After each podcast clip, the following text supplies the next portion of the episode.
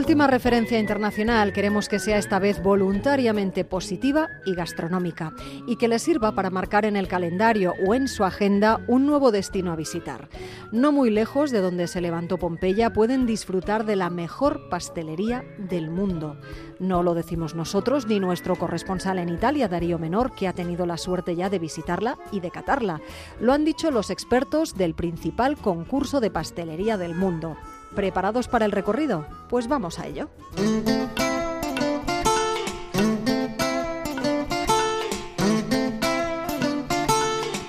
Los vagones del circunvesuviano, el tren de cercanías que le da la vuelta al Vesubio, van atestados de turistas que viajan de Nápoles a Herculano para visitar los restos de la antigua ciudad arrasada junto a Pompeya y la erupción del volcán en el año 79 después de Cristo.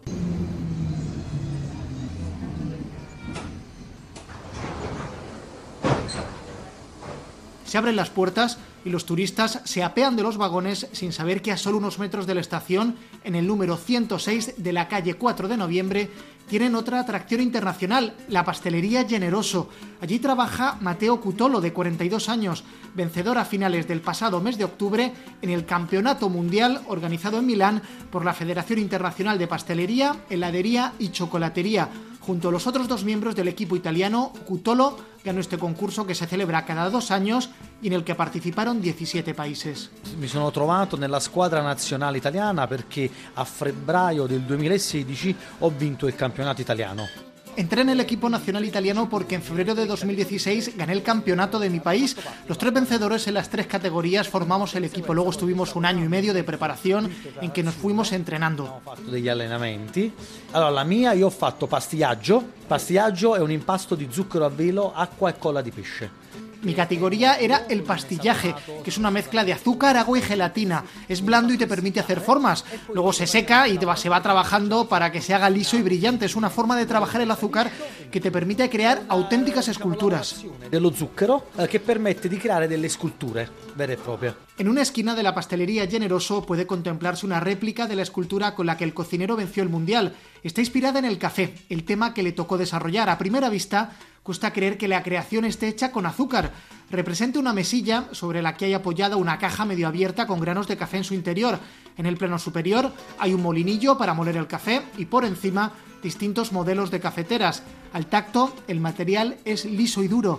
Además de esta escultura, que no estaba destinada al paladar sino a la vista, el cocinero de Herculano tuvo que preparar un helado muy especial. Come degustazione io ero impegnato nella monoporzione gelato. Era composta Como degustación hice una monoporción de helado, tenía 12 recetas juntas. Había un crujiente, un pastel, frutos rojos, helado al café blanco, babá clásico napolitano, cremoso al chocolate y un semihelado a la naranja. però, poi c'era il babà classico napoletano, sì, c'era un cremoso al cioccolato e un semifreddo all'arancio. Cutolo tiene que interrumpir la entrevista para regresar al obrador y ocuparse de los dulces que ha puesto en el horno. Hay que sacar bandejas llenas cada dos por tres porque no paran de llegar los clientes, como esta mujer. La pasticceria è buonissima, fanno dolci napoletani. La pastelería es buenísima. Hacen dulces napolitanos buenísimos. Están siempre recién hechos y yo vengo todos los días. Sobre todo el babá, la crema y el chocolate.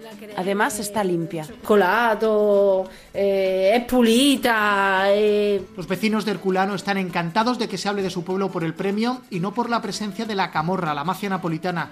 La pastelería no ha sido ajena a la extorsión impuesta por los grupos criminales. Como la inmensa mayoría de las tiendas de la localidad, Generoso también fue víctima durante décadas del pizzo, el impuesto que recauda la camorra a los empresarios establecidos en sus zonas de control. Incluso tenía que pagar a dos clanes, pues esta calle era zona de disputa. A unos les pagaba todos los meses y a los otros en Navidad, Pascua y Asunción de la Virgen.